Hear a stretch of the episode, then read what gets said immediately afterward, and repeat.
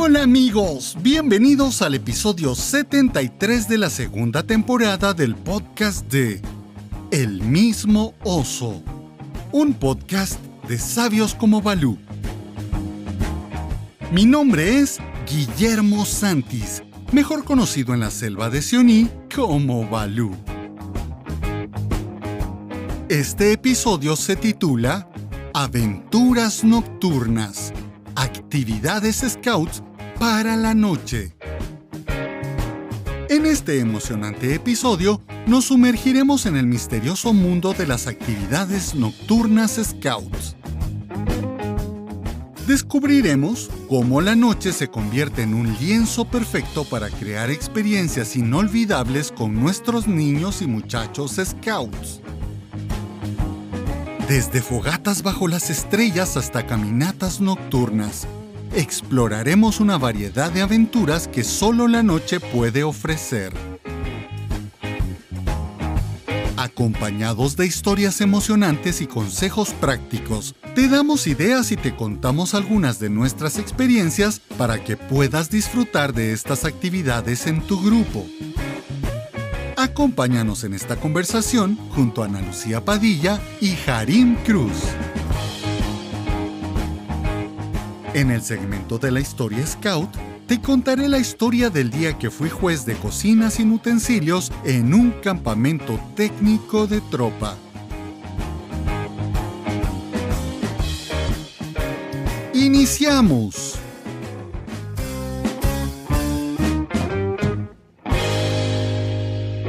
Los puntos de vista expresados en el siguiente segmento son de exclusiva responsabilidad de sus autores y reflejan exclusivamente su opinión.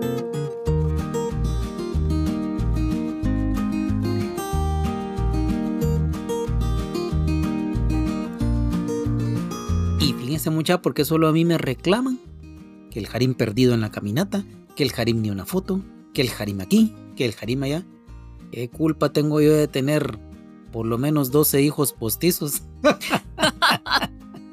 Pero vos cuántos dirigentes tenés? O sea, vos sos el Aquela y tenés como seis dirigentes. Ay, no, tampoco, tampoco. En mi manazo, por ahora estamos solo Aquela y yo, y a veces llega con nosotros Cotic, pero hay que delegar, joven, hay que delegar. Hay que de alegar, ¿no? alegar, eso sí puedes hacer. Ya vimos por dónde va. alegar sí por puedes dónde. hacer. Ya vimos por dónde, no te preocupes. Pues de eso se trata. ¿Verdad? Pero yo te vi un ratito y que te quería presentar ahí con Sonia María, que siempre nos escucha. Y te llevé. Él es Harim. Sí. Cha, cha, na, na, na, na. Yo le digo, este es su sombrero del que habla en la en el podcast. El de Gandalf. El de Gandalf. Y es una muy buena amiga, es mamá de un mi lobato que ahora está en la unidad. Sigue siendo lobato, yo eso es lo que le digo. Discúlpeme muchachito, le digo. Usted es lobato, es mi lobato. Se lo presté a la unidad de scout un ratito, pero de aquí para toda la vida va a ser mi lobato. Ay, sí. Ay, Balú. Y... Ay, ese hombre. o el hombre no me va a quedar mal, digo aquel. sí, es el Sebas. Repilas el Sebas, ese chico es súper pilas. Guía en sí, potencia. Es genial. Es genial. Lo bueno de, de, todo esto es, es eso, que hay, hay quienes son muy buenos para correr, hay otros que son súper inteligentes. Y ahí está el Sebas. Chico muy inteligente, muy pilas. Y los días de patrulla. De... Después de hablar bien, me tienen que invitar a comer. Sí, tan... Las pizzas, ahí se acuerdan, mucha. Con pizza le quedan bien a Balú.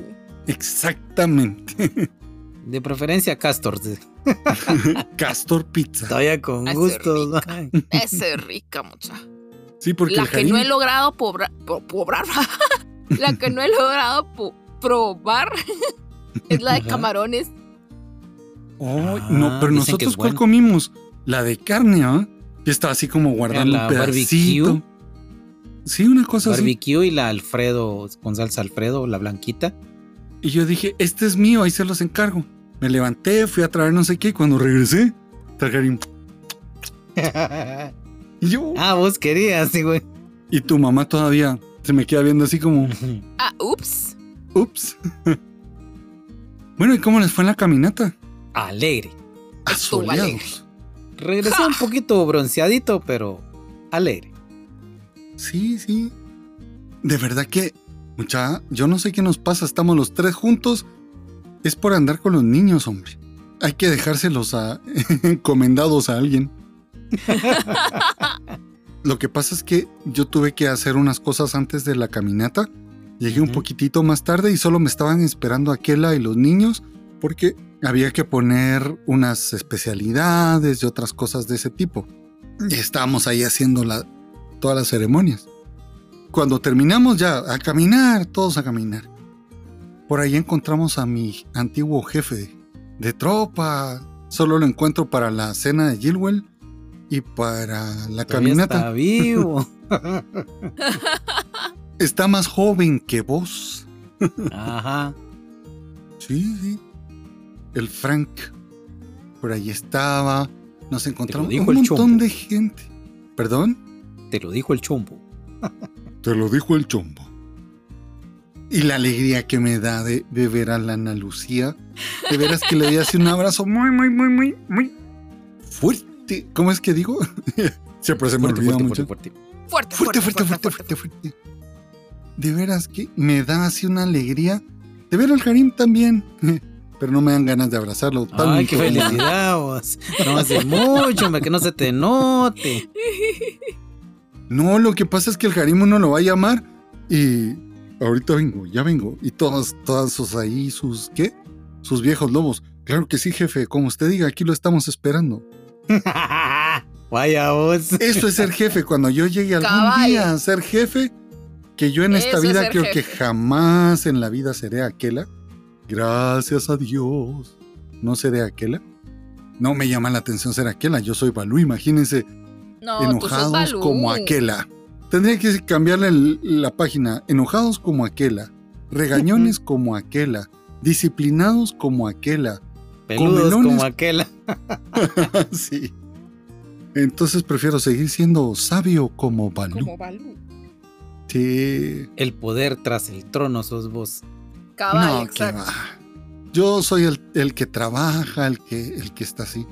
Tanto así que estaba un milovato, que son dos hermanos que están sacando la especialidad de chef. Y ya sacó el primero y ahora va el segundo. Y me dice, Balú, yo quiero que usted sea mi sinodal para la especialidad de chef.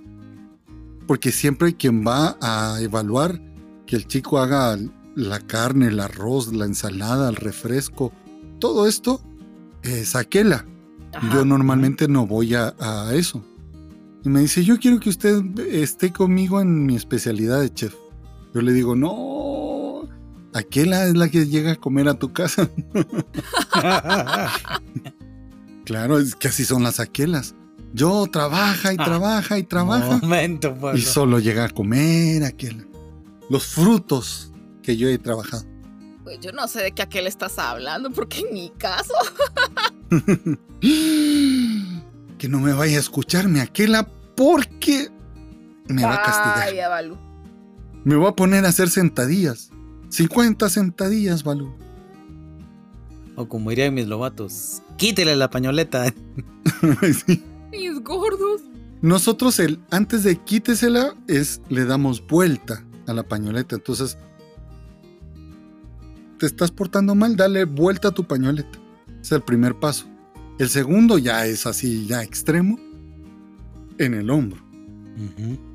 Nunca se la hemos puesto así al... Solo que falten varios días porque no quieran llegar, tienen que usarla en el hombro, pero siempre la onda es, dele vuelta a su pañoleta. No, no, no, no. no. Ahí se la ponen al derecho. Pero la verdad es que fue tan bonito encontrarnos gente, ¿verdad? El- ¡Hala, sí! Sí, me topé Sí. antiguos scouts. Pero no como diría Mumraba. Antiguos espíritus decadentes. ¿No cómo es? Antiguos espíritus del mal. Transformen este cuerpo decadente en Mumra, el inmortal. No, tampoco llegamos hasta ahí, pero. Lo de. ¿Qué pasó? Ya, ya te vimos. ¿Ya me Hubo un momento que te quedaste Pensamos que así te como- habíamos perdido. Ajá. Ay, Bueno, no, no, no me perdieron. Lo bueno es que voy Perdido, a escuchar lo que hablaron de mí. Perdido ya estaba, güey. Perdido, ya estoy. Estoy perdido y no sé qué camino En un me bosque de la trajo China. hasta aquí. Uno de los boleros que escuchaba con mi papá. Ah. Estoy perdido. Yo me encontré con un montón de personas con las que hice los cursos de insignia en madera. Así. Sí. ¿Están vivos todavía? Todavía están vivos. y ahí haciendo sus cosas con la manada. Oh. Sí. Pues yo me encontré a, a varios amigos, a varios ex amigos. no, son mentiras, qué malo soy. Es que cuando yo digo hacer malo, ¿en serio? Soy un muchacho muy malo. Les iba a pasar el video de Sos el maloso panda. el famoso panda. No, el de Hey Abbott. Les iba a pasar el video Abbott y Costello. de Abbott y Costello el- cuando decía soy un muchacho muy Muy malo. malo. No sé por dónde lo tenía ese de Hey Abbott. No sé si lo Hey, descargué. Pues si no se los busco en TikTok. Es que en la madrugada, en serio, yo veo el TikTok para buscar caricaturas, Para dormirte. Para dormirme. Le estaba contando a Ana Lucía, ¿sabes a qué horas me dormí anoche? Uy. Hoy, hoy. a las 7 menos cuarto de la mañana. Temprano, perir. Imagínense, joven. Toda la noche no me pude dormir.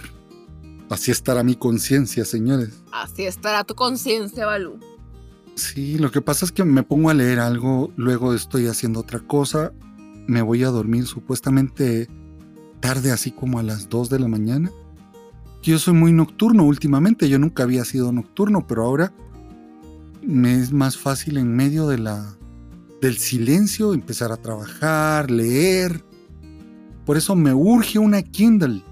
Necesito una Kindle. ¿No les sobra a ustedes una Kindle? Ay, Dios. Joven, No sé, si a puras penas tengo computadora. Usted me exige mucho, dijo. a duras penas tiene computadora, pero tiene que el, el Samsung S24, el no sé, una cosa así. óiganlo, óiganlo, óiganlo. ¿Cómo es que me dijo la vez pasada? Ah, qué bien se mira el Disney Channel.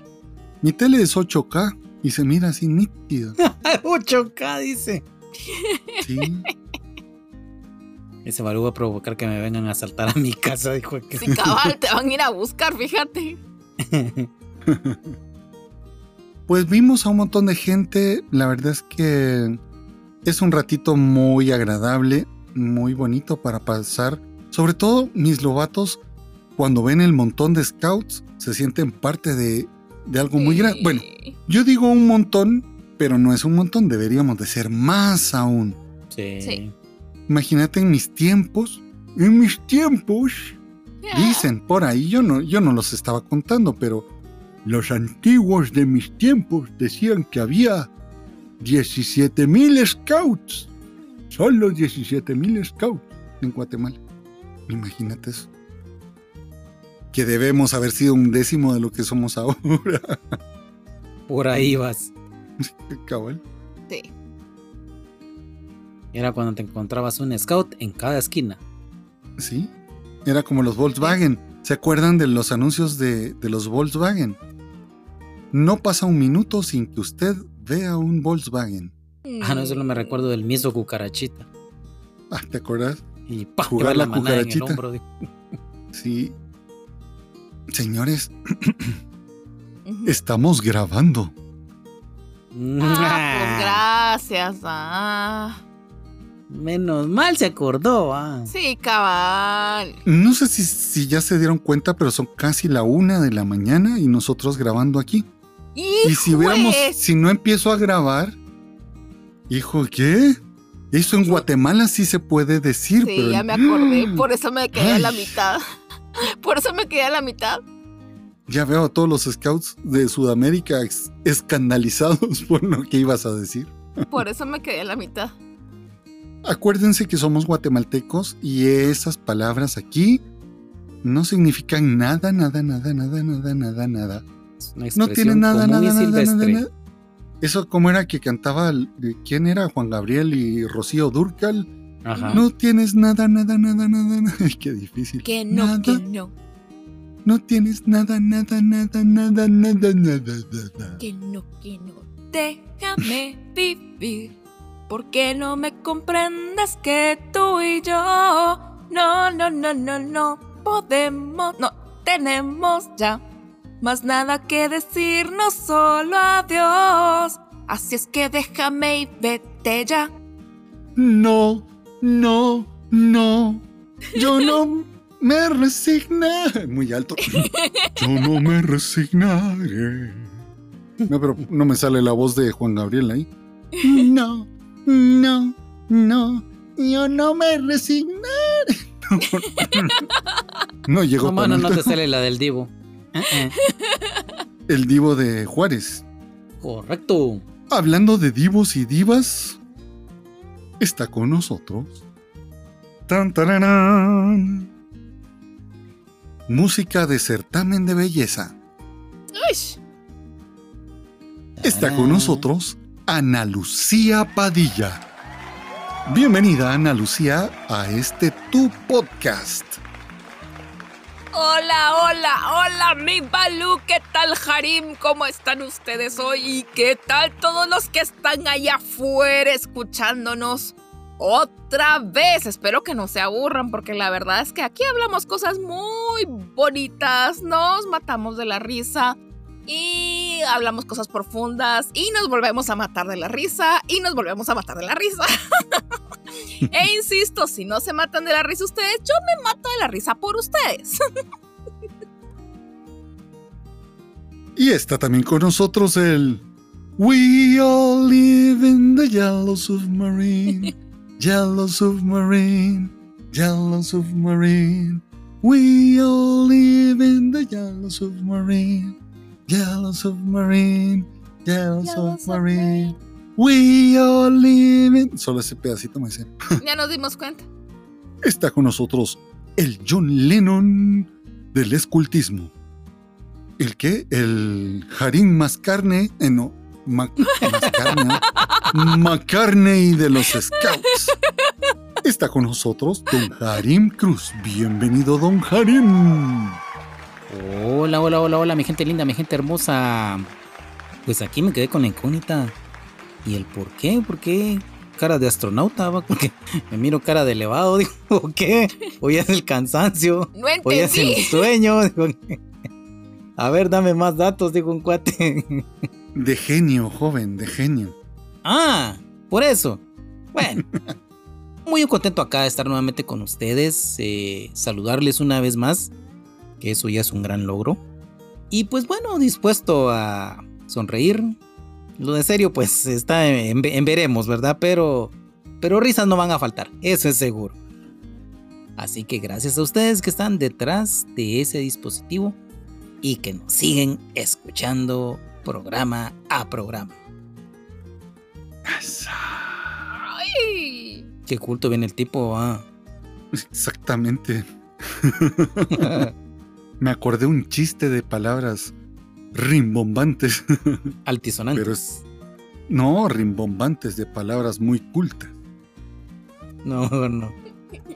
Tú no lo contés, güey. No vaya bueno, a ser la mona. Bueno, no vaya a ser la una y las dos y las tres y nos dieron las cuatro. No, ¿cómo era la canción? Las cinco y Nos las seis. dieron las 10 y las 11, las 12 y la 1, las 2 y las 3. Buena parranda. ah. Y desnudos tan, tan. al amanecer nos encontró la luna. Ufa. Ta, ta, ta, tara, tara, ta. Bueno, eh, pues yo medio frustrado porque la gente llegaba y me saludaba. Hola Guille, ¿cómo está? ¿Cómo va el podcast? Excelente. Eh, ¿Por dónde estará Harim? ¿Y por dónde estará Ana Lucía Padilla? Sí, El pero eh, Harim, ¿dónde está? Te mando un fuerte abrazo. Y Ana Lucía, es que queremos conocerla. Ana Lucía la van a encontrar aquí con su pañoleta verde de esas de que usa la gente importante. Importante. La, sí, ¿Cómo es que dice Karim? ¿La gente qué? Ah, los, como los, los potentados. Portentosos. Los potentosos, los potentados, digo que la gente Del de Alcurnia. escultismo. Los alcurniosos. Exactamente. Y Harim pues iba como, vos ibas como adelante de, de nosotros en la caminata. Sí, cabal. Sí. Déjenme contarles de lo que estamos hablando. En estos días fue la caminata Scout Nacional de Guatemala. Entonces van la mayoría de grupos o casi todos los grupos se reúnen y vamos caminando del Palacio Nacional de la Cultura, donde está el presidente, vamos y el Parque Central. Hacemos una caminata por toda la Sexta Avenida hasta llegar a la municipalidad de la ciudad de Guatemala. Vamos 2.000, 3.000 scouts. Lo bonito de todo esto es el tiempo muerto que tiene uno con sus lobatos, porque no puedes caminar para adelante, tenés que ir en la fila, luego tenés que estar en la clausura. Ujú. Están mis lobatos. Balú, necesito ir a hacer pipí. Quiero ir a hacer pipí, Balú. Ya se me está saliendo, Balú. Y entonces salí corriendo a la municipalidad para que te digan, no, fíjese que no. Están en remodelación los baños. Los lobatos cuando te dicen, ya Ya se me es está ya. saliendo el pipí, es ya, es ya. Porque ya. Sí. Así que un jardincito que había ahí muy bonito con los setos muy altos fue el testigo. Ah. Pero bueno, no mío, sino de los lobatitos chiquititos, pero Va, Pero dale gracias bueno. a Dios que era del 1. claro. Sí. Yo les digo chicos, la próxima hay que empezar a aprender a, a enseñarle a nuestro cuerpo a controlarse y a no beber tanta agua. Porque iban, toma y toma agua y esa agua que toman luego tiene que salir. De alguna forma tiene que salir de. De alguna forma tiene que salir. Claro, yo les digo, bueno, si no a la próxima, pañales. Compramos aquí dos docenas de pañales y todos los lobatos y hasta Baluya que la... Y todos, compañeros. Todos con pañal. ¿Para qué vamos a estar sufriendo, no? Pues estuvimos platicando con los lobatos y me decían, Malú, queremos irnos a un campamento, porque ahorita en estos días vamos a tener el viaje de aniversario. Ah, pero están los chicos que quieren tener actividades nocturnas. Porque hay niños que son relativamente nuevos y no han tenido actividades, exceptuando eh, el evento este que con el que estuvimos con Harim y con... Ah, vos no fuiste, ¿verdad, Nalu? mm, no, no la canal. Por eso no estuvo tan bonito. Para mí, por lo menos. Le hacía falta algo. Y entonces los chicos querían esas actividades nocturnas, ¿no? Entonces estaba contándonos, ¿y qué es lo que hacen los lobatos? Ahí con los papás en lo que estábamos esperando eso, un poquito de- bajo la sombra. ¿Qué es lo que hacen los lobatos en las noches? Les digo, molestar. No, aparte no, de eso. pero ¿cómo? aparte de eso, cenan y comen. Pero ¿qué juegos hacen?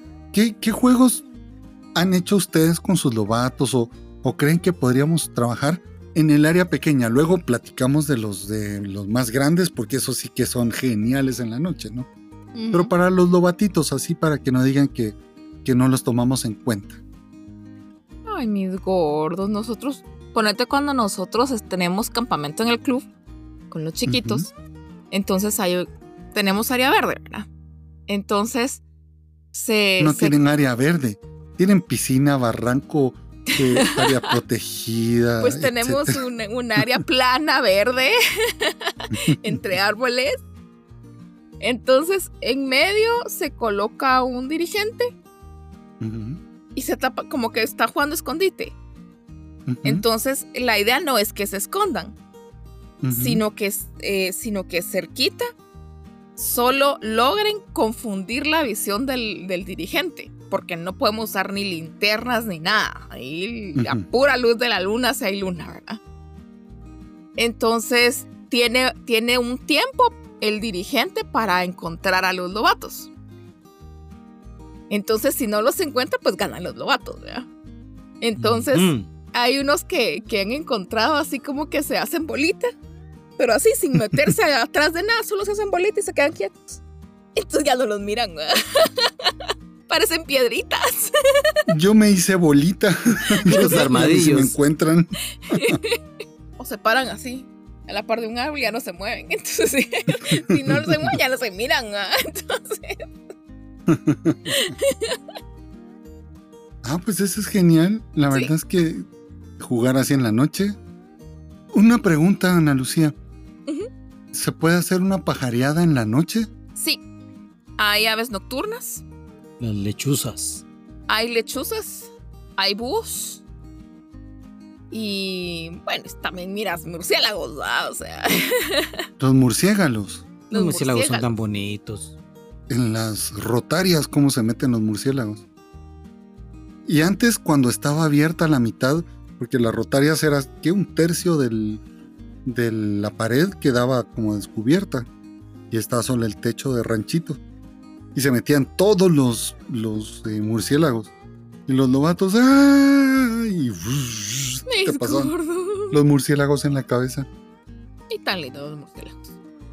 No te hacen daño. ¿Cómo se hace eso? ¿Hay espacios especiales o en cualquier lugar hay aves nocturnas? Tenés que ubicar donde hay. Ponete.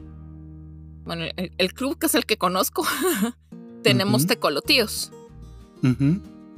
Tenemos auroritas.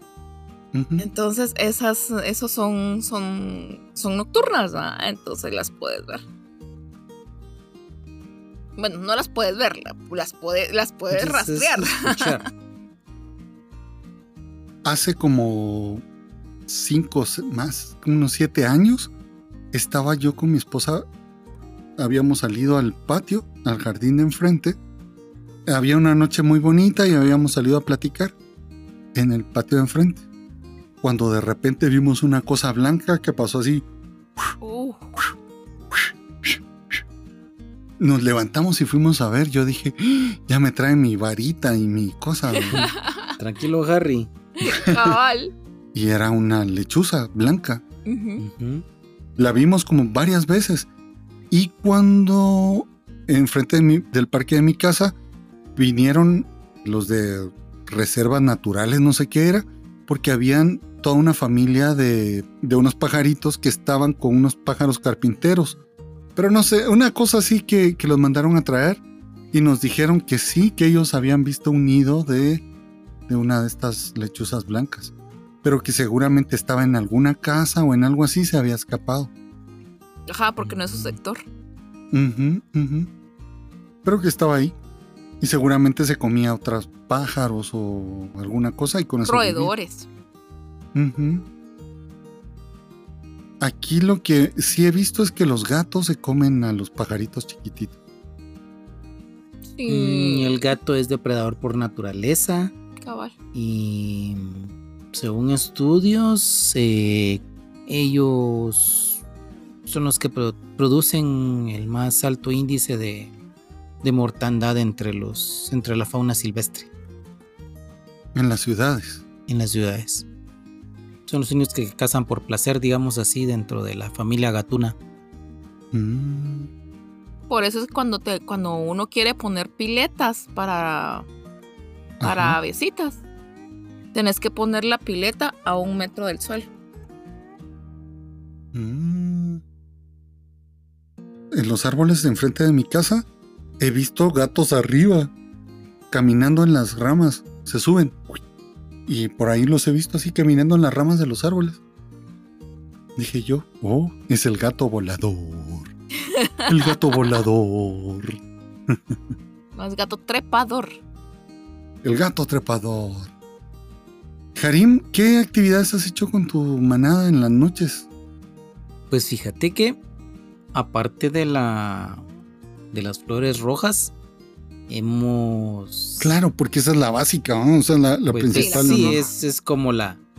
como el alma, como el esqueleto, como la base de toda manada.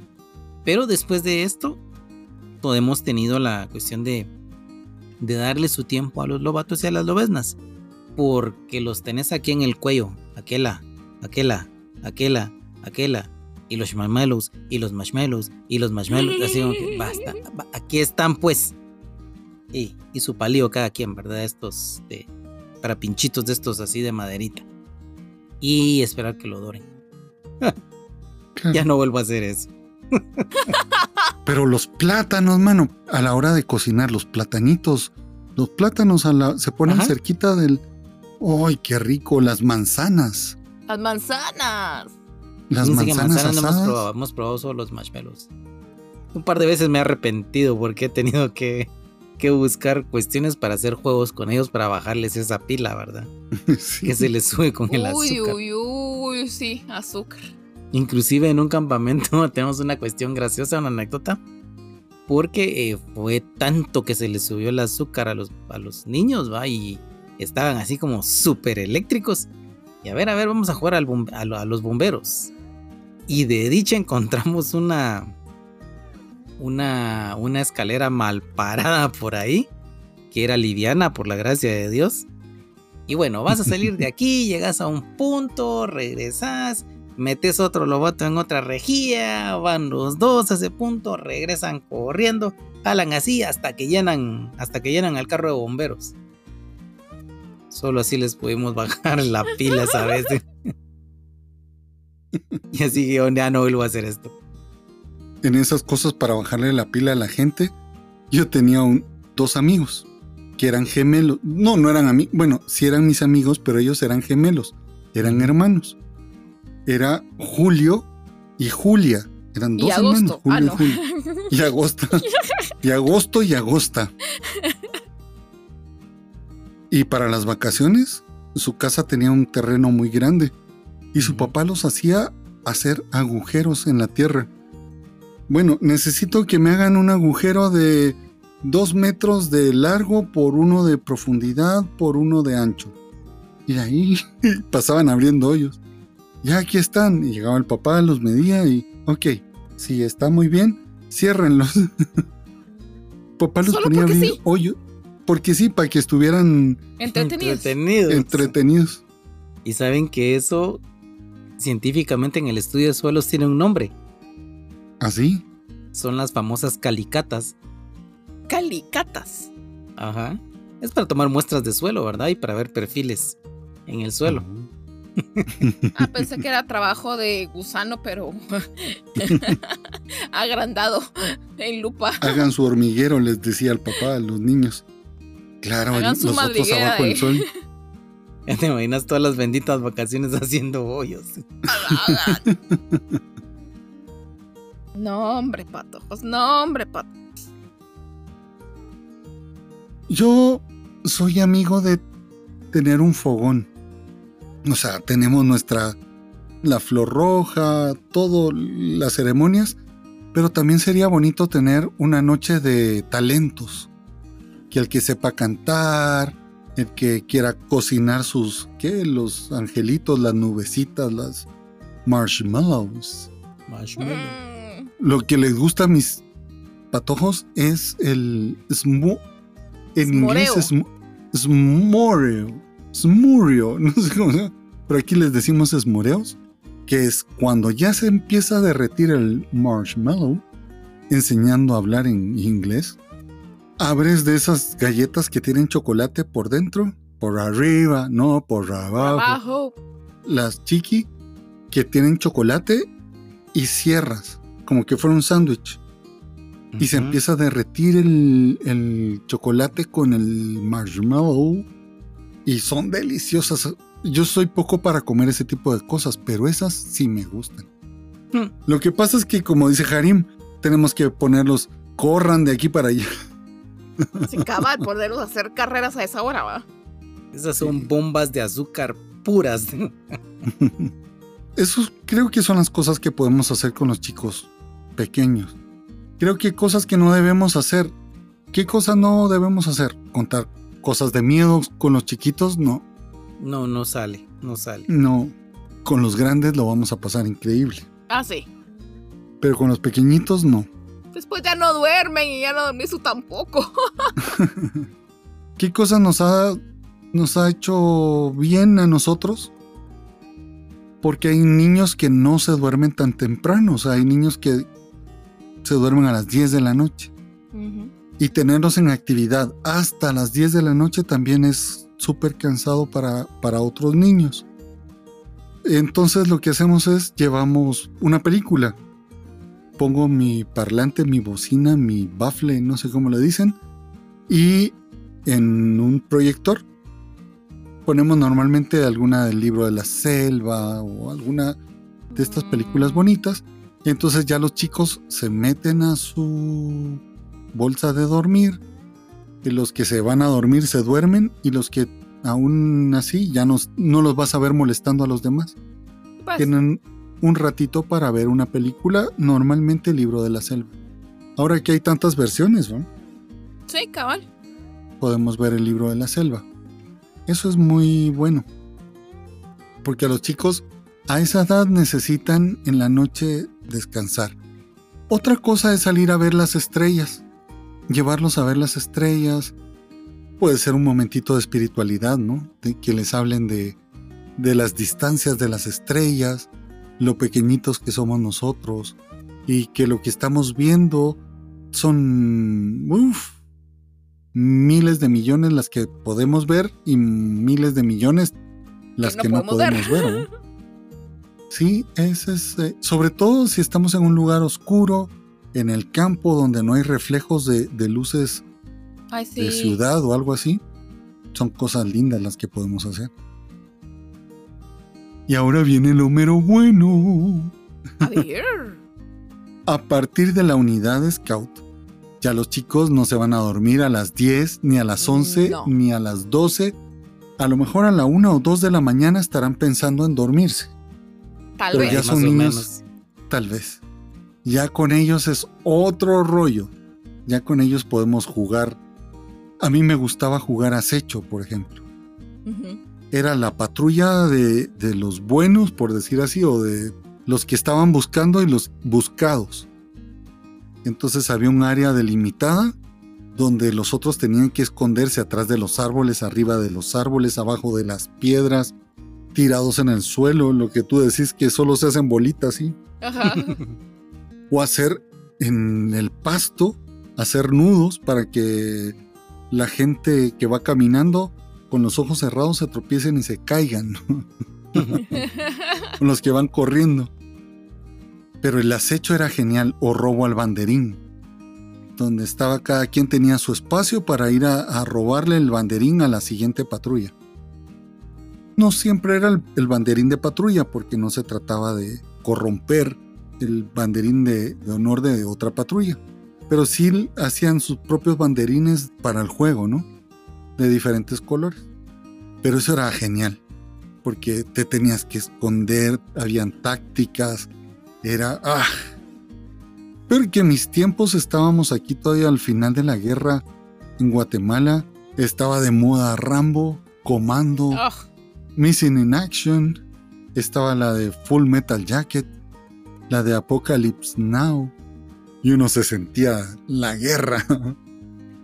Sí, Ese ¿verdad? tipo de actividades son geniales para jugar con los muchachos, ¿no? Yo recuerdo una que nos ponían mis jefes de tropa en aquel entonces. Casi siempre era el, el- el subcampo Nimayá, ¿verdad? En Mushbal. Y era unos al inicio de donde están las gradas, donde están las astas para las banderas en Nimayá. Y los otros hasta el final, donde está la cabañita hasta el tope. Y era con linternas a transmitir eh, Morse. Morse con luz, Claro. ¿verdad? Ah, ahí se miraba quiénes eran los buenos y quiénes lloraban. ¿eh? quienes habían aprendido la lección y quienes no. Cabal. Con mi esposa, mi esposa es jefe de tropa o de unidad de scout, pero de tropa. Tienen una su actividad en las noches que la hacen creo que una vez al año para no quemarla. Tienen que tener todo un recorrido hecho ya, estudiado y trabajado. Normalmente necesitas la ayuda de el clan, porque hay mucha gente la que, que necesitas que participe en este juego. Lo primero que haces es poner diferentes bases aquí en los diferentes subcampos. Vas contando diferentes historias. Por ejemplo, vamos a tomar a la patrulla Águilas. Entonces le das un cosa en clave, en cualquiera de las tantas miles de claves que hay, y que ellos tienen que llegar a un lugar. Por ejemplo, llegan a Ojo de Halcón, y en Ojo de Halcón tienen que buscar un papel. En el papel les cuentan una historia de miedo que sucedió en Ojo de Halcón. La historia que cuentan en Ojo de Halcón es de un niño que desapareció, pero que dejó perdido un juguete. Y todo lo que tiene que hacer la patrulla es ir a buscar el juguete, que ya antes los jefes de la tropa fueron a, esconder por ahí. ¿Y dónde está el, juguete? Se los dejan en claves. Les dejan dicho dónde está el, debajo del árbol que está al norte, del no sé qué, a la par del no sé cuánto, ahí está el papelito. O el juguete. Y tienen que ir a buscar ese juguete que es un juguete para cada patrulla. Cuando llegue la, otra patrulla, tiene que ir a buscar el juguete que está escondido para ellos. Ese juguete lo tienen que cuidar. Luego pasan a otro subcampo. En el otro subcampo hay alguien que está haciendo semáforo y les dice a qué subcampo tienen que ir. Por ejemplo, están en campo de astas y con el semáforo les dicen vayan a Chilló. En Chilló, como pasa el río, cuando llegan, encuentran el papelito donde está la historia de Chilló y es aquí se ahogó un niño y que era de la manada y van contando la historia de miedo. ¡Qué bonito! Y tienen que buscar la ropa porque el niño desapareció pero encontraron solamente la ropa. Y ellos tienen que ir a buscar la camisa, el pantalón corto, las medias, los calzoncillos y los zapatos. Todo esto tiene atrás todo un montón de trabajo en ir a sembrar todas las pruebas y todas las cosas, ¿no? Después ir a Calenca. Para eso es en la noche, tienen que recorrer todo San Jorge Mushbal. Van conociendo los lugares y algunas de las historias.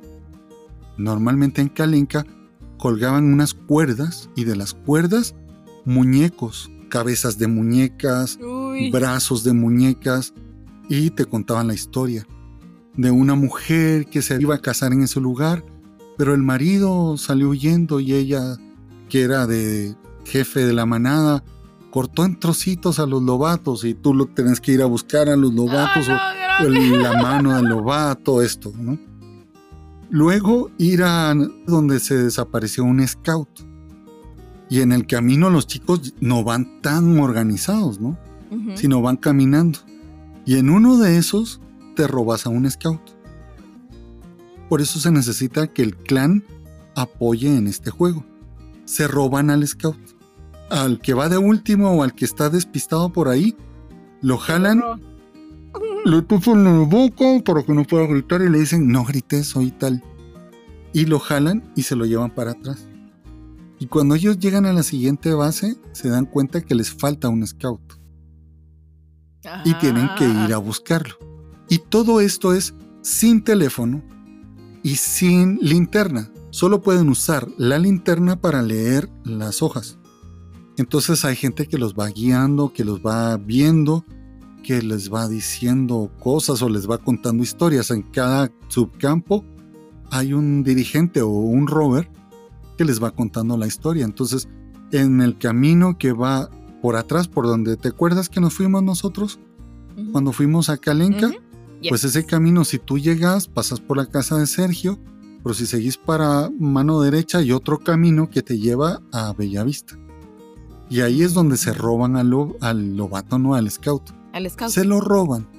Y entonces le dicen, te tenés que ir a tal lugar. Y se lo llevan y normalmente lo amarran a un árbol. Claro, sin hacerle daño, pero le dan vueltas con una cuerda. Porque su patrulla tiene que ir a buscarlos. No. Están buscándolo. Por ejemplo, aquí sería Harim, ¿dónde estás, Harim? Y a buscarlo. Y Harim no puede decir aquí estoy, sino simplemente silbar. O cualquier cosa para que ellos sepan quién es Harim. Bueno, y así van pasando en el subcampo donde hay duendecitos, por ejemplo. Entonces, ellos tienen que buscar dulces guardados por ahí en algún lugar. están escondidos. Entonces, ¿dónde están escondidos? Te los dan en claves para que vayan a buscarlos. Y se termina en la capilla. Una de las tantas veces estaba alguien con una capucha así de como de monje, con una vela, subido hasta arriba. Del, ¿Has visto la pared que está atrás del, de la capilla? Está la Ajá. cruz y atrás hay una pared. Pues Ajá. ahí parado así. Toman fotos y todos los, los otros porque les queda geniales.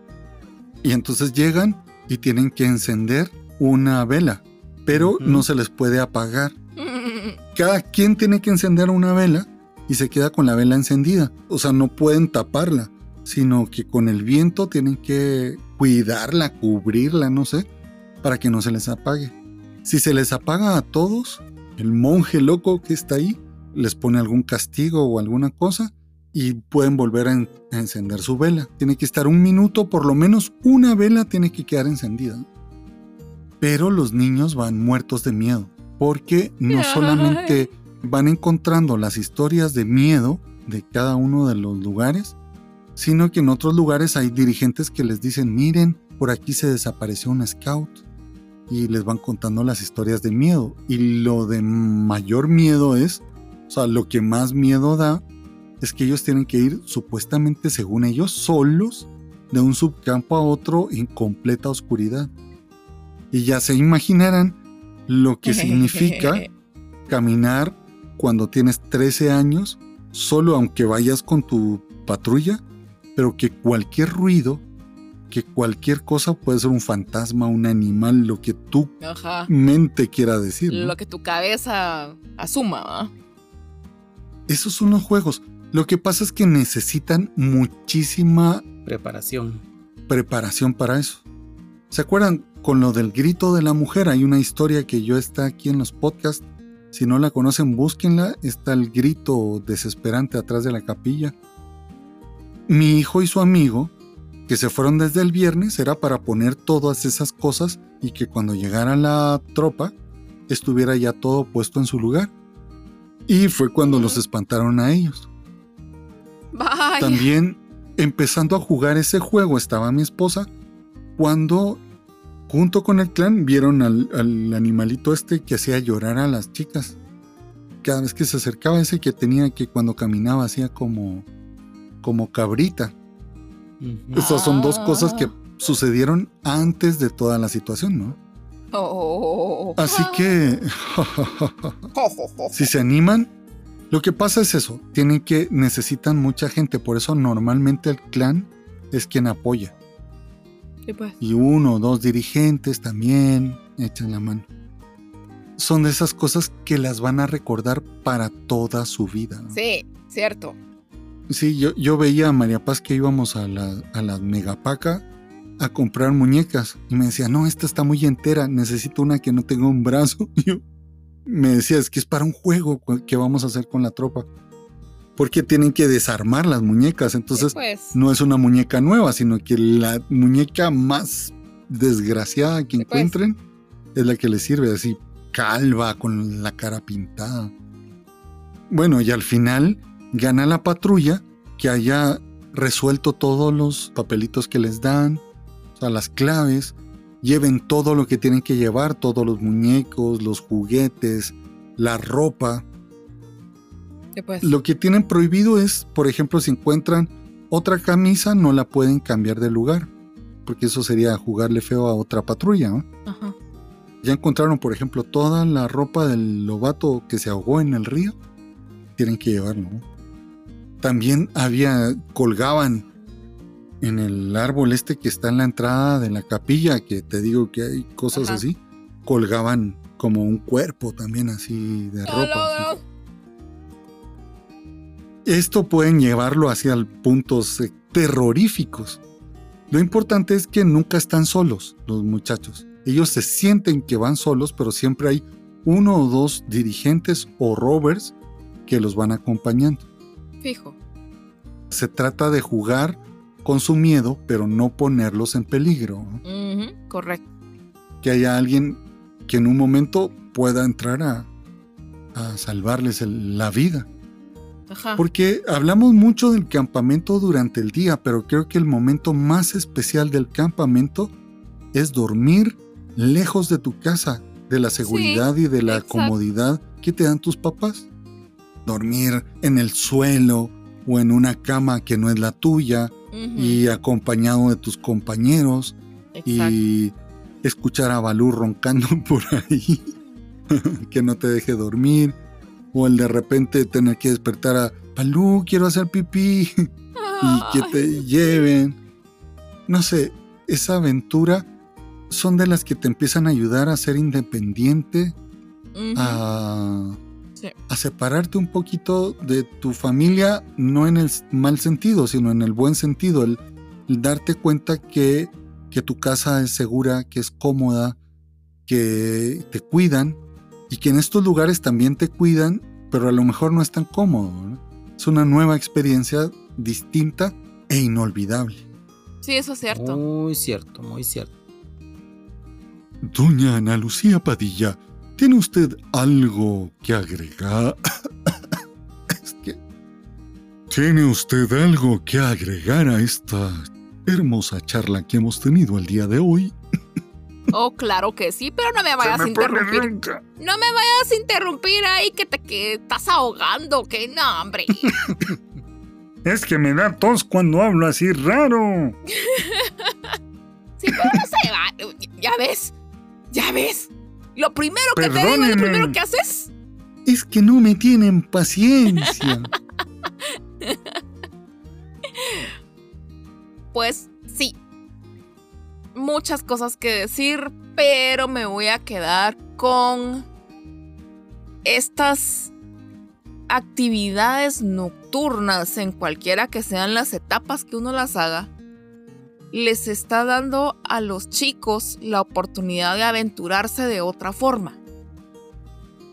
Y no solo ellos de aventurarse y medirse hasta dónde pueden llegar, sino aprender a confiar en su equipo. Y esas son experiencias que no las van a tener en su casa. Ni con su familia, porque la intención de la familia va a ser otra, ¿verdad? O la forma en que las desarrolla la familia va a ser otra. Entonces, estas son precisamente las actividades que te van a dar ese carácter que nosotros formamos. Y no necesariamente una mala experiencia, al contrario, una experiencia que se la van a llevar toda la vida. He dicho, caso cerrado. Ta, tarará, ta, ta, ta, ta, ta. Ah, ese es de toreros, ¿verdad? Sí, sí, doctores. Con lo que dices, Ana Lucía, yo me acuerdo perfectamente la primera vez que acampé. Y fue con mi manada, y fue a acampar porque acampamos con una carpa, o sea, dormimos en carpa. en carpa.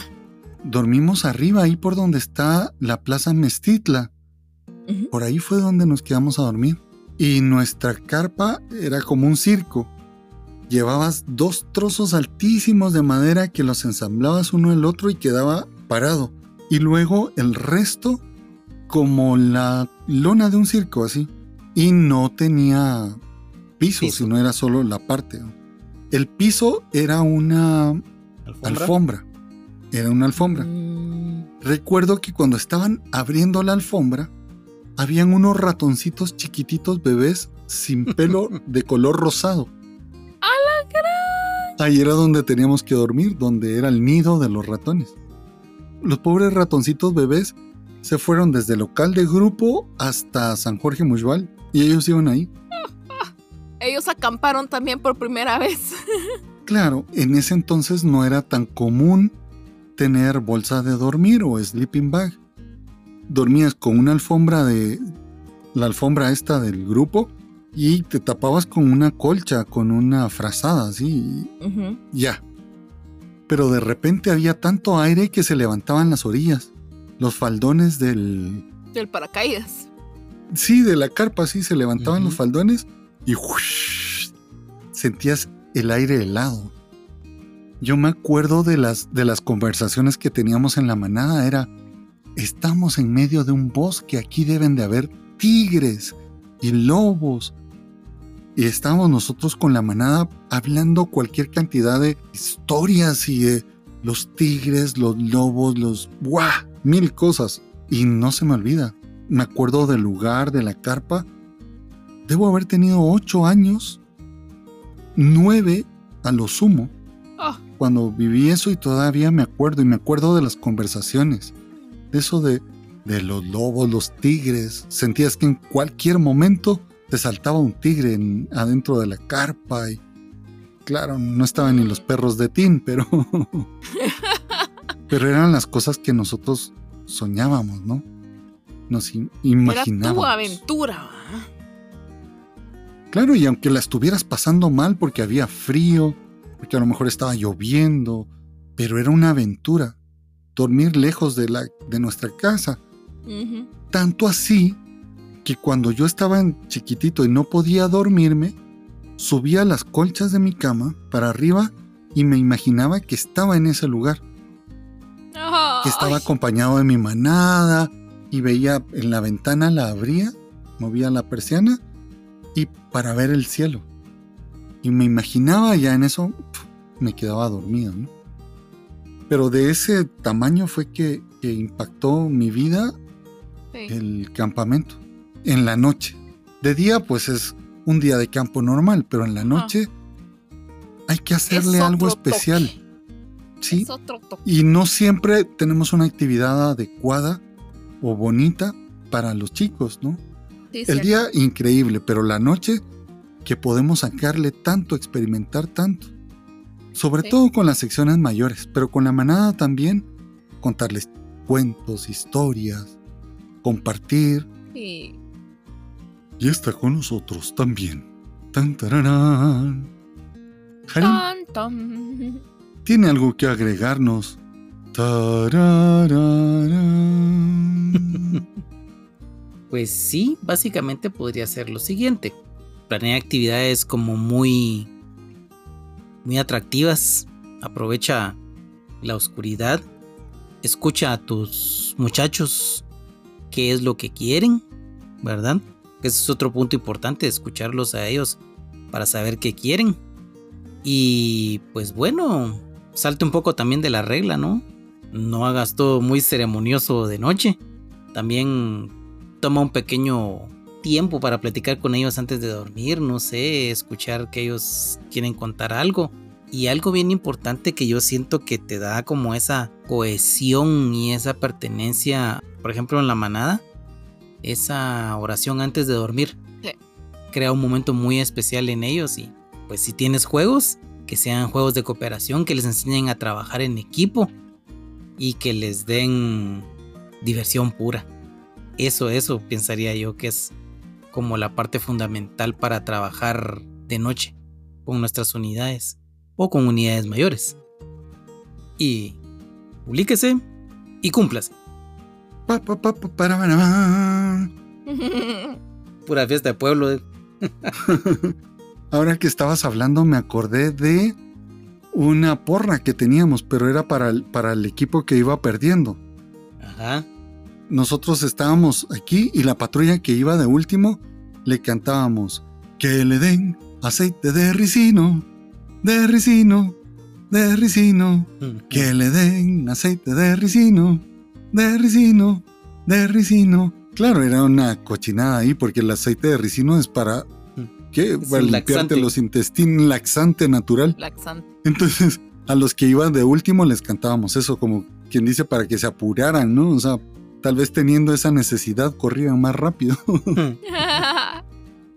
Son de las porras que ya, o de, no, porra, antiporra, de las que ya no se pueden hacer, ¿verdad? Pero... que le den aceite de ricino, de ricino, de ricino. Buena gente esos patojos, va. Uy, esos muchachos de la, de la edad de Harim.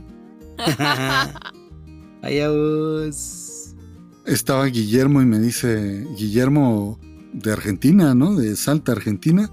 Me dice, sí, yo tendré la edad de Harim. Le digo, ¿cuántos años tienes?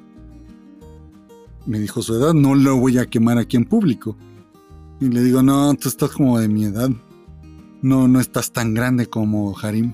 Vaya vos. ¿Qué se imaginarán que Harim es un viejecito?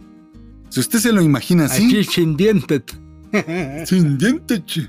déjeme decirle que tiene toda la razón.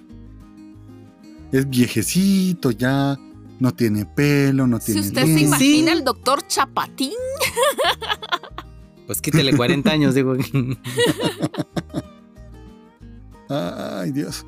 ¿Saben con quién más estuve platicando un buen rato? ¿con quién? Ahí en la sexta avenida y 16 calle hay una banca y ahí me senté. Ahí me puse a platicar ahí con la mamá de Harim. Ajá. Intercambiamos quejas. Ella me dio las quejas de Harim. No hace su cama, no ayuda en la limpieza. Después yo le di todas las quejas que le tengo. Sí, mire que Harim no se nos duerme a la mitad del podcast, que regaña a los lobatos. Ahí estuvimos intercambiando las quejas con doña Rosario. Vaya vos. Qué fama. Ay, este. Adivinen en qué momento estamos. En la ascensión. En la sesión, dice. En la sesión. En la sesión espiritista. en la sección chingüengüenchona.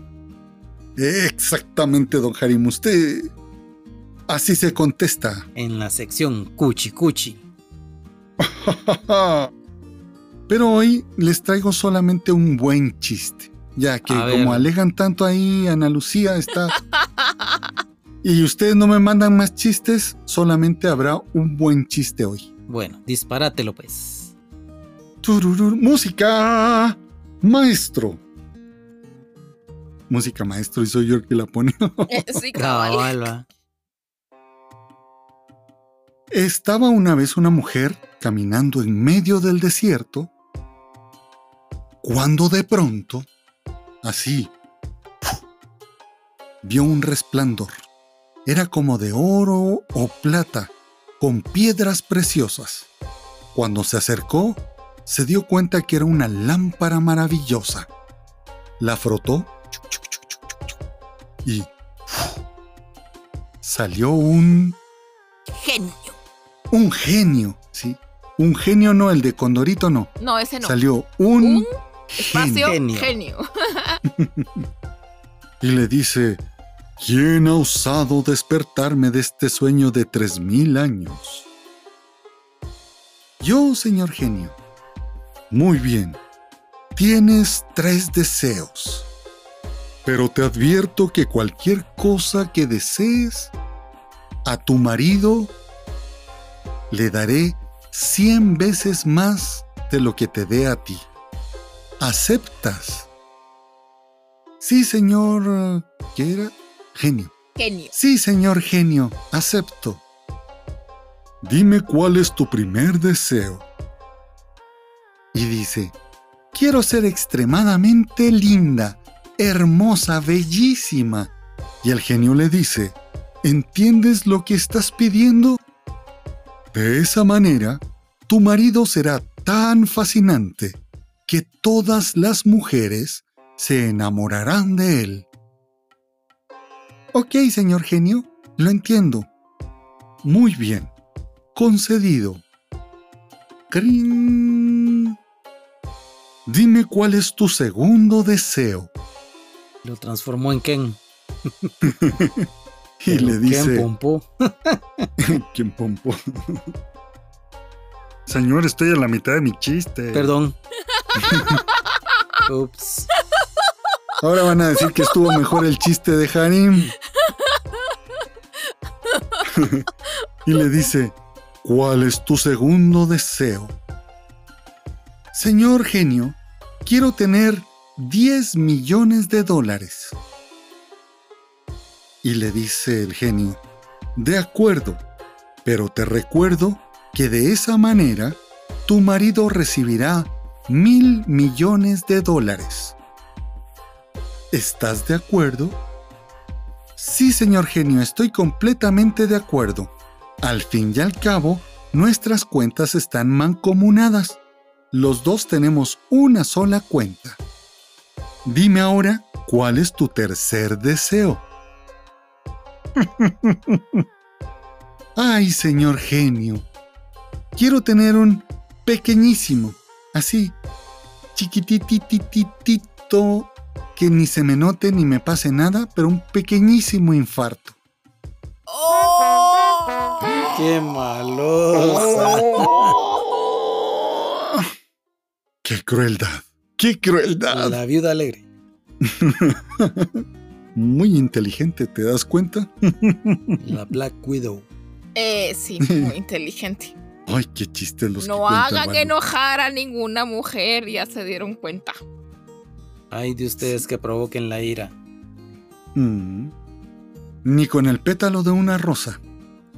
No, no, no, no, no, no. no. Yo por eso, a todos, hombres, mujeres, niños, perritos, gatitos, todo, todo, todo, todo, para todos, les mando un fuerte, fuerte, fuerte, fuerte, fuerte, fuerte abrazo de oso Balú. Sayonara. Adiós. Hasta la próxima. Goodbye, so long.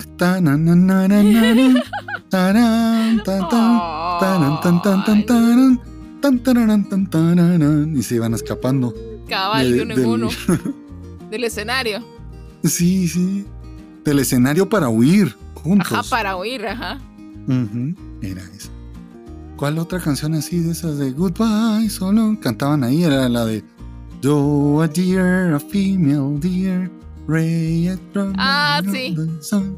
Me a name, I call myself a, a na, na, na, na, na. Yo me la sabía en, en ¿qué? En español. En inglés también, pero eh, como hace años, ¿no? Eh, quiero decir, como hace algunos minutos no platico en inglés. Ah, con sí, nadie. sí, sí, sí, claro. Sí, sí, sí, sí. Pero se las canto en español. Uy. Dominemos nuestra voz, repitiendo sin cesar. Mi canción se escucha ya, fácil es poder cantar. Soltaremos a volar la paloma del amor. Sí, podemos bien cantar. Volveremos hasta el do, do, si, la, sol, fa, mi, re, do. ¡Ah! do. ¡Bravo, Balú! Todavía se acuerda. Dice que cuando uno está viejito se acuerda de las cosas de, de pequeñito. Pero no le preguntes qué hizo hace 10 minutos. Ah, Muchas gracias por ese aplauso, queridísima Ana Lucía Padilla. Ya sabes que el aplauso es el alimento del artista. Muy bien, mi Balú. Ya me diste la cena. Ya te di la cena, ya te di de cenar. Y qué bueno porque vamos llegando a la 1 de la mañana. mm, Casi va. Mm. Son las Ups. 2.30 de la mañana. Lo bueno es que mañana Harim no va a trabajar. Para los que se pensaban que Harim era muy trabajador. No, mm, mañana no voy a ir a trabajar. Pero Ana ¿Tú vas a trabajar mañana? ¿Tú vas a ir a trabajar? Yes, Y a la misma hora. a la misma hora. Ups, no te creo. Upsi. Yo ya te dije, renuncia. Sí, Mm, fíjate es una que sí lo estoy explotación. pensando. Es una explicación. eh, Explicación. Creo que ya es la hora que está afectando. No, ya se me empezaron a cruzar las palabras, mucha. Qué maldad, qué maldad. Ana Lucía Padilla, ¿y por qué vas a trabajar mañana? Porque trabajo en una empresa gringa. Pero yo trabajo en trabajo. ¿eh? Yo necesitaba una cosa, una cosa de un banco y me dicen, sí, pero será hasta el miércoles porque mañana no trabajan las oficinas centrales. Pero yo sí trabajo porque yo le doy servicio a las. A los ciudadanos de Texas. Oh, pero el Para 4 de ellos- julio te dan vacaciones. Sí, el 4 de julio tengo descanso. Y el Thanksgiving, y el Black Friday, Y el Thanksgiving, y el Thanksgiving. y el Memorial Day. Memorial, memorial, memorial, El Espera. Memorial. el Memorial, Memorial Day, Memorial Day. ¿Qué les parece entonces si pasamos a retirarnos? Muy bien. retirémonos a dormir y a Toca ir a descansar. mimir. Vamos a tocar retirada. Ah, la caballería, es, retirada. Sí, cabal. ¿De dónde? Con Buffalo Bill. Bien, entonces, para todos allá afuera, besitos, besitos.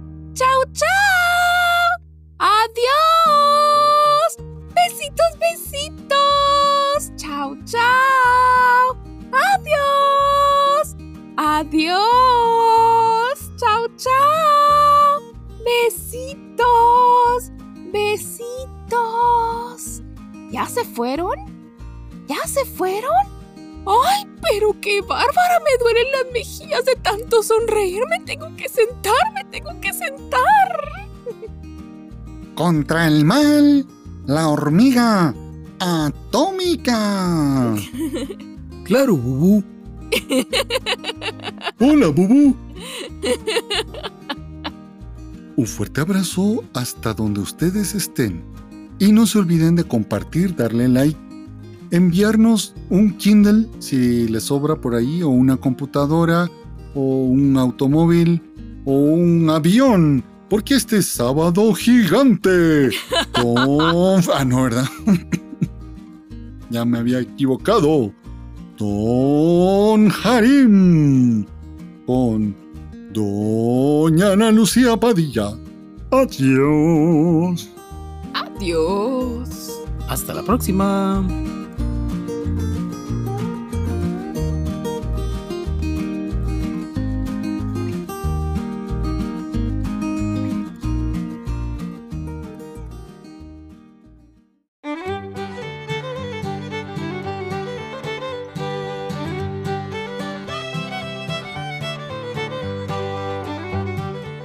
Que fui juez en un concurso de cocina. Eran ya las 2 de la tarde del domingo, después de un campamento técnico de grupo. Todo el mundo esperando la hora de la comida y yo, con más hambre de lo normal. Me encontraba en una situación que jamás había imaginado. Iba a ser juez en un concurso de cocina campestre sin utensilios. Los participantes eran cuatro patrullas, entre los 11 y 15 años. ¿Qué podía salir mal? El lugar estaba decorado como un set de cocina de televisión. La jefe de sección se sacó un 10 en la organización, pero había un pequeño detalle. No había estufas ni utensilios de cocina, solo ingredientes frescos y un fogón por patrulla. Improvisado con troncos y piedras. El grupo de jueces incluía a un chef profesional y al jefe de grupo. Todos éramos muy valientes, dispuestos a disfrutar de los más extraños y sabrosos manjares de campamento. El primer equipo, los intrépidos cocineros, tenían un plan audaz. Iban a cocinar pizza en plena naturaleza, pero en lugar de usar el horno, decidieron asarla en un sartén gigante sobre el fogón. Rápidamente colocaron la masa en la sartén y comenzaron a arrojar ingredientes sobre ella como si fuera una competencia de lanzamiento de dardos. La escena era tan hilarante que no pude evitar soltar una carcajada mientras la pizza se convertía en algo parecido a un mapa desordenado. El segundo equipo, los aventureros del asado, eligieron una ruta más simple. Prepararían kebabs. Sin embargo, olvidaron traer palillos para ensartar la carne y las verduras. En su lugar, usaron ramas afiladas de árbol de guayaba que encontraron en el bosque y pronto parecían magos malabaristas tratando de equilibrar todos los ingredientes en sus improvisadas brochetas. Las ramas se doblaban, las verduras rodaban por el suelo y los kebabs mm, parecían más bien una obra de arte abstracto que una comida. Y pensar que esas cosas aderezadas con tierra me las tendría que comer yo. Los valientes pasteleros, el equipo número 3. Optaron por hacer pastelitos de carne, pero sin moldes ni papel pergamino, así que tuvieron que improvisar con hojas de banano para evitar que la masa se pegara en el fogón. Mientras tanto, algunos de los chicos intentaban soplar las brasas para regular la temperatura, creando una nube de humo que les hizo parecer dragones cocineros. Los pastelitos, aunque deliciosos, tenían un toque ahumado inusual. Por último, los exploradores del pollo, el cuarto equipo, decidieron ir por algo exótico. Utilizaron hojas de lechuga como sustituto del alga nori para presentarlos como si fuera un trozo de sushi. Ver a esos adolescentes tratando de cortar con precisión el pollo mientras el cuchillo rebotaba en todas direcciones fue un espectáculo digno de un circo. Además, en lugar de freír el pollo, lo asaron en una hoja de aluminio sobre el fogón, creando un efecto de chispas que nos hizo temer por nuestra seguridad. Después de mucho caos y risas, finalmente llegó el momento de probar las creaciones. Con el chef profesional, junto al jefe de grupo, nos acercamos a cada equipo, probando sus platos. Hmm.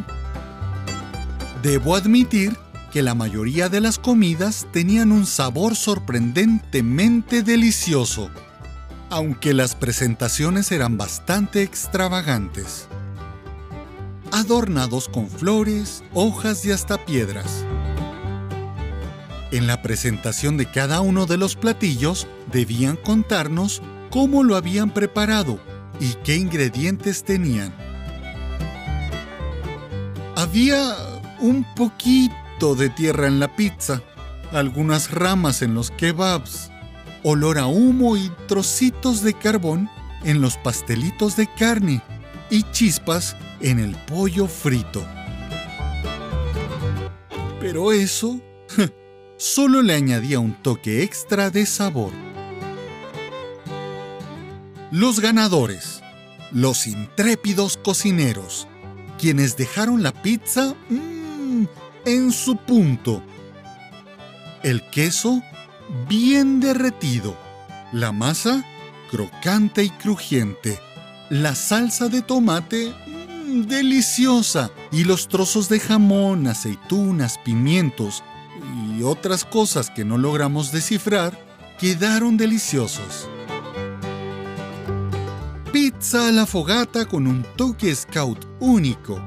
La receta fue un éxito y prometieron traer más ideas creativas la próxima vez que se aventuraran en la cocina al aire libre. Fue un día inolvidable en el campamento Scout. Una experiencia en la que aprendimos que la cocina sin utensilios puede ser caótica, pero también una fuente interminable de diversión, creatividad y camaradería.